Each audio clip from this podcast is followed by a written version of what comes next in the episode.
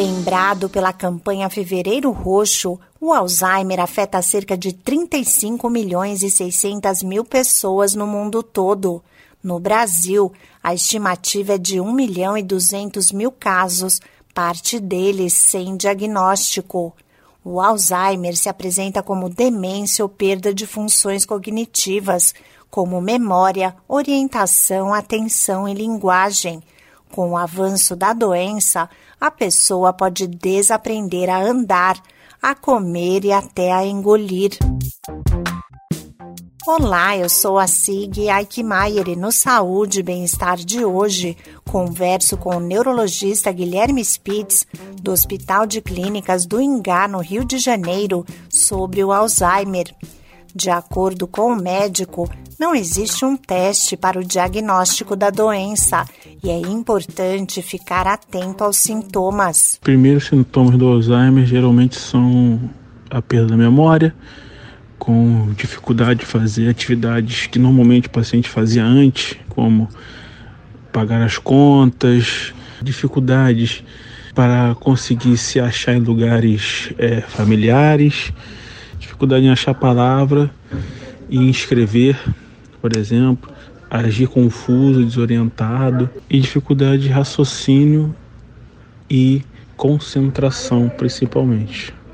Infelizmente não tem nenhum teste que a gente possa fazer hoje em dia que possa fazer um diagnóstico precoce do Alzheimer antes dos sintomas aparecerem.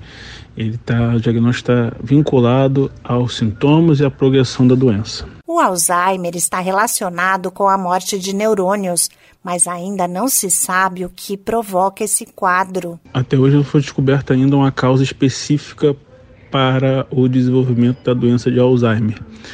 A gente sabe, porém, que ele deixa alterações e marcas no sistema nervoso específicas, tá? Como o acúmulo de uma proteína chamada beta-amiloide e uma alteração na expressão e concentração de uma outra proteína chamada tau.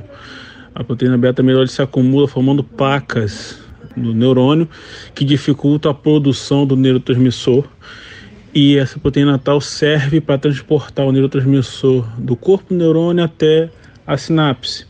E isso dificulta o trabalho do neurônio e com o passar do tempo, com o acúmulo dessa proteína, beta-amiloide, esse neurônio vem à morte. O neurologista Guilherme Spitz explica que o tratamento contribui para a melhora dos sintomas, mas não impede a evolução da doença. Uma coisa que os familiares relatam é que a melhora inicial do paciente é enorme, mas depois, com a evolução, ele vai perdendo mais função e aquela melhora vai se esvaindo. Não tem nada aprovado ainda aqui no Brasil para interromper a progressão da doença.